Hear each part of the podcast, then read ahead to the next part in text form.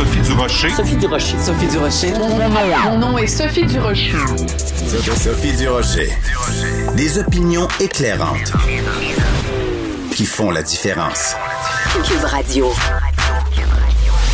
Bonjour tout le monde, bon mardi. Écoutez, je suis absolument découragée.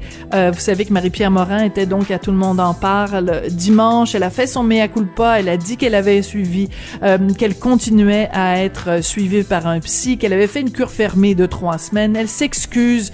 Euh, elle, elle dit qu'elle va s'excuser en personne aux gens qu'elle a euh, blessés ou agressés ou harcelés.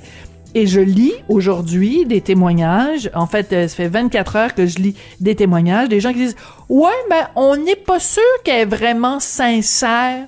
Puis euh, c'est quoi cette affaire-là qui est habillée en blanc? Elle veut nous faire croire qu'elle est pure. C'est juste une opération de relation publique cette affaire-là. Moi, je la crois pas. Puis de toute façon, c'est trop tôt. Hey, on peut-tu, s'il vous plaît, juste s'incliner devant le courage que ça a pris à cette fille-là? D'aller devant des centaines de milliers de gens et de dire je suis alcoolique, j'ai un problème, je me soigne, je me mets à genoux, je m'incline devant vous, je vous demande pardon. Quand est-ce que ça va être assez? Combien de mois va falloir qu'elle soit en purgatoire? Je trouve que cette histoire-là est en train de prendre des proportions complètement délirantes.